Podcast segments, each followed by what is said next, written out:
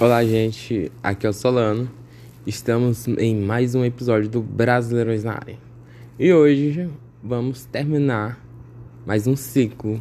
Que agora falando da segunda rodada da Série D. Que nas, nas duas primeiras semanas do podcast eu falava primeiro da Série D, né? Mas como no meio de semana tivemos a Série A e B, eu quis adiantar essas rodadas para eu não ficar influenciado pelos placares que aconteciam durante o jogo, durante a semana, né? E assim que terminar a quarta rodada amanhã, terá episódio da Série A. Então, provavelmente, a semana toda vai ter eh, episódio novo aqui no podcast. Então, vamos começar porque são oito grupos, né, galera? E são 32 jogos pra gente comentar um pouquinho de cada grupo, né? No grupo A, o São Raimundo de Roraima empatou um com o Parte Clube no sábado, em 1 a 1 dentro de casa. O Ipiranga da Mapá venceu de 2 a 1 o Atlético Acreano. E olha que teve um gol de pênalti do Ipiranga no último minuto do jogo. Era um pênalti no finalzinho, o Ipiranga fazia e ganhava. E ganhou. E, e também no domingo, o Castanhal venceu de 1 a 0 o Penarol do Amazonas, fora de casa. E o Galvez ganhou de 2 a 1 para cima do Gás de Roraima. O Galvez tomou 4 na primeira rodada, ganhando aí para cima da equipe roraimense. E se eu não me engano, o jogo foi de virada essa vitória, né? Como é que terminou o grupo aí? Castanhal com 6 pontos. O time com favoritismo enorme para conquistar um acesso dessa série D. Aí temos Ipiranga do Amapá, São Raimundo de Roraima com 4 pontos. E o Penarol do Amazonas com 3, fechando o G4 aí depois da segunda rodada. Aí temos o quinto Galvez, que está fora do G4 por um péssimo saldo de gol, né? Tomou 4 na primeira rodada. O Fart em segundo com dois pontos. Conseguiu dois empates nessas duas primeiras rodadas. E o Atlético Acreano e o Gás zerados aí nas duas últimas posições. No, continuando no grupo 2. Uma grata surpresa aí que eu sinceramente estou am amando porque tem que subir. Se não subir, não vai ter nada no partido próximo ano, né? Que é o Guarani de Sobral. Ganhou de 2 a 0 o Clube fora de casa, no Maranhão. O jogo não foi no, no Castelão, foi no Ionzinho Santos.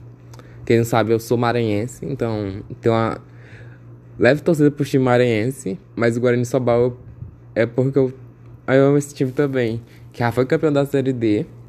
E que se não subir, não vai ter nada ano que vem. é triste isso. É, mas enfim. Ainda no grupo B, o Palmas continua sem ganhar na Série D. Perdeu pro Juventude Samas dentro de casa. E já no domingo, ou é, continuando no sábado, perdão, o 4 de julho mostrou a força, superou os 9 que tomou do São Paulo e venceu de 2 a 0 o Imperatriz. E o Paragominas, aí sim, no domingo, fez 4 a 1 para cima do Tocantinópolis. Eu esperava mais da equipe tocantinense, mas vamos ver o que acontece nas próximas 12 rodadas, né, gente? Porque tem 12 rodadas ainda pela frente. O Guarani Sobral líder, 6 pontos, 100%. Vamos ver até onde vai aguentar. Aí temos 4 de julho e Juventude Samos com 4 pontos. O Paragominas fechou o G4 com 3 pontos e depois da goleada que aplicou na equipe do Tocantinópolis. Em quinto temos Imperatriz, que tinha sido líder na rodada passada, já saiu do G4. O Motoclube e o Tocantinópolis estão com um ponto e o Palmas na lanterninha do grupo zerado vá atrás do seu ponto depois de mais de 16 jogos de Série D. Eu não lembro como é que aconteceu em 2019. Tô contando só do ano passado. No grupo 3, temos aí o ABC fortíssimo. Fez 3 na Chapecoense pela Copa do Brasil. Eliminou a Chapecoense. E o equipe tá embalada. Embaladíssima. Mas antes disso, tivemos no sábado o Atlético Cearense empatando 2x2 com 13 da Paraíba. O Campinense massacrando o América de Natal por 3 a 0. Parece que o Campinense nessa temporada vem forte. Temporada passada a equipe não conseguiu a classificação para a segunda fase. E mas parece nesse ano bem forte. O Central fez 3 a 2 no Calcaia. O Central é outra equipe, outra equipe rebaixada no estadual que vem por tudo ou nada por passar de D. A ABC, o ABC meteu 4 a 0 no Souza. O Souza quer que está na final do Paraibano, assim como o ABC está na final do Potiguar. O Souza. E o Souza foi lasqueira, hein? e o Souza que era um dos times que tava sendo bem cotado, já que a equipe chegou no final do Paraibano, mas esse 4x0 tem que dar uma acordada no time, né? Aí sim, o ABC é o líder com 6 pontos, Campinense segundo com 4, Central e América Natal continuam no G4 com 3 pontos. O América Natal só está no G4, porque o Souza também tomou uma goleada na rodada. Em quinta está o Souza com 3 pontos, o Calcaia em sexto, Atlético Cearense em sétimo e o 13 em oitavos. Todo esse povo aí com 1 ponto. Passando para o grupo 4, tivemos jogos no sábado e o Murici venceu 2 a 0 Bahia de Feira. Ainda no sábado, o Atlético de, Alagoinhas empatou em 0 a 0 com Itabaiana. E já no domingo, o Sergipe venceu 1 a 0 o Retrô. E o Juazeirense fez 2 a 0 no Asa de Arapiraca. E o Juazeirense é líder com 4 pontos, junto com o Sergipe. Em segundo, o Juazeirense é líder por saldo de gol. Em terceiro está o Murici com 3 pontos. E em quarto está o Retrô com 3 pontos também, fechando o G4. Itabaiana e Atlético Cearense estão com 2 pontos cada. Atlético Cearense não, gente. Atlético de Alagoinhas. em sétimo está o Bahia de Feira com ponto. Em oitavo, Asa com um ponto. Vindo para o grupo 5, também não temos uma equipe 100%. E tivemos o Gama empatando 0x0 com o Aparecidense. O Goianésia empatando em 3x3 com União Rondonópolis, que saiu atrás do placar, tava perdendo 3x1 e foi lá e empatou União Rondonópolis. Nova Botum finalmente ganhou, conseguiu sua primeira vitória aí na estreia da Série D na, na temporada, né? Venceu de 2x0 o Jaraguá. E o Porto Velho perdeu de 3x1 pro Brasiliense dentro de casa. O Brasiliense que empatou na primeira rodada, venceu e está na liderança com 4 pontos por ter um gol a mais que a equipe do Aparecidense e do Gama, que estão com 4 pontos, também dividindo a segunda posição.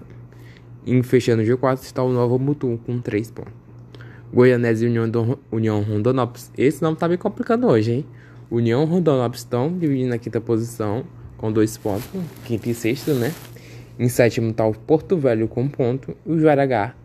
Jaraguá Hoje eu tô que tô. Tá zerado na lanterna do campeonato. Passando para o grupo 6. O Uberlândia, que eu não dava muita coisa, vem prontando. O Uberlândia venceu de 3 a 2 o Rio Branco do Espírito Santo de Vitória. No domingo, o Rio Branco de Venda Nova, também no Espírito Santo, venceu do Boa Esporte. E o Caldense, que tinha ganhado fora de casa na primeira rodada, perdeu por Ferroviária que tinha perdido dentro de casa. Então inverteram aí nessa rodada. E eu não sei, sinceramente, por que, que Águia Negra e Patrocinense foi adiada. Eu não sei. Desculpe por não ter ido pesquisar para avisar vocês, né? Só que não aconteceu esse jogo. O jogo tá remarcado para o dia 30 de junho, no final do mês, numa quarta-feira. Eu não sei o que foi que aconteceu. E, e tá por isso mesmo, né? Aí temos o Berlândia na liderança do grupo com 6 pontos. Rio Branco de Venda Nova com 4. O Boa Esporte e o Caldense com 3, fechando o G4. Em quinto temos a Ferroviária com 3 pontos. O Patrocinense em sexto com um ponto, com um jogo a menos. E o Rio Branco de Vitória zerado na sétima posição. Assim como a Águia Negra, que ainda tem um jogo a menos também. No grupo 7, estamos quase terminando, galera. Respire um pouco, tá quase lá. O São Bento empatou com o Bangu. O Boa Vista venceu de 1 a 0 Santo André fora de casa. E o Madureira e a Portuguesa empataram em 1 a 1. O Cianorte empatou em 0 a 0 com o Inter de Limeira. E muitos esperavam que o Cianorte ganhasse esse jogo, já que a Inter, a Inter de tomou 3 dentro de casa rodada passada, né? Aí, mas o Inter de Limeira e o Cianorte ficaram 0 a 0 no Albino Turbay. Ah, classificação. Eu ia rápido. Já ia comentar do grupo 8, mas não, classificação, classificação. Madureira Boa Vista com 4 pontos. As duas equipes cariocas ainda muito bem. Não sei até o final do campeonato. O Boa Vista, aliás, que quase ia se classificando na Copa do Brasil. Tomou gol no finalzinho do jogo contra o Vasco e não foi para os pênaltis, né? Joguei para os pênaltis, tinha uma chance a mais, mas não deu, né? O Santander tá em terceiro com 3 pontos. E a portuguesa fechando G4 com dois pontinhos, dois pontinhos. Em quinto temos o Cianorte com dois pontos. O São Bento em sexto com dois pontos. E Bangu Inter de, Inter de Limeira estão com um ponto. Aí nas duas últimas colocações. Já no grupo 8, tivemos o Joinville ganhando do Aimoré por 1 a 0 no sábado. O Esportivo, que é mais uma equipe rebaixada nos estaduais, venceu de 2 a 1 o Juventus de Santa Catarina. O Marcelo empatou 1 com o Futebol Clube Cascavel e o Caxias. O Caxias meteu 5 a 1 no Rio Branco do Paraná. Só 5, só 5, só pra dar um gostinho assim do que a gente pode esperar da equipe caxiense. Aí temos Caxias, Joinville Esportivo com 4 pontos. Aí Morar com 3, fechando o G4. O Cascavel tá com dois pontos em quinto. Os Juventus de Santa Catarina, Marcelo Dias e Rio Branco do Paraná estão com todo mundo com ponto. Mas Rio Branco do Paraná e Marcelo Dias já foram goleados no campeonato, né? Essa é a grande diferença. Pois é, gente, tivemos mais uma rodada, ao contrário da primeira rodada, não tivemos tantas goleadas. Eu acho que só teve do Caxias, deixa eu passar aqui o olho na rodada. Caxias meteu 5x1, né? Os outros jogos foram bem tranquilos, assim, 1x0, 2x0. Ah, desculpe, né? O ABC meteu 4x0 no Souza. O Campinense meteu 3x0 no Maria Natal. E Paragomense meteu 4x1 no Novos. Eu menosprezei essa rodada e teve muito goleado. Eu vou considerar 3x0 goleada? Porque 3x0 parece que o jogo só teve um time, né? Então eu vou considerar que é goleada. Ainda mais por acabar de Natal. Tem que se cuidar, senão não vai subir não. E tu vai ficar torcendo pro rival pra ter uma vaguinha na série D da temporada que vem. Senão, não joga brasileiro ano que vem. Aí já pensou? Mas Natal em 2008. Não, 2007, gente. 2007. Estava na Série A do Brasileirão. Fez feio, com certeza. Mas aí em 2022, 15 anos depois, não vai nem jogar um Brasileirão. Que foi até criado uma divisão depois daquilo, né? Que é a Série D aí não vai jogar nada. Vamos esperar para ver o que vai acontecer, né, gente? Então, obrigado por acompanhar mais um episódio. Esse foi o maior de todos. e talvez ter maiores, né? Porque é, eu gosto de falar. E comentar sobre o Brasil é uma coisa muito legal. Então, essas divisões menores, série D, série C, gosto muito de comentar elas. E quem sabe, né, um dia a CBF querer criar uma série E. Mas acho que não, porque o time ia demorar muito para conseguir um lugar sol ali na Série A. Quem sabe brigar por título de, de Libertadores da América. Que por enquanto só o Flamengo consegue brigar, né? Ah não, desculpa, o Palmeiras foi campeão da Libertadores ano passado, graças a Deus. Então até mais, gente. A falei de clubismo aqui de novo. Eu não gosto do Flamengo, eu tenho um ranço do Flamengo, mas eu sei que ele é o melhor time do país atualmente. E está sempre muito forte. Então, antes que eu me complique mais sobre meu clubismo, eu vou ficando por aqui, gente. Tchau, até mais. E amanhã é Série A na cabeça.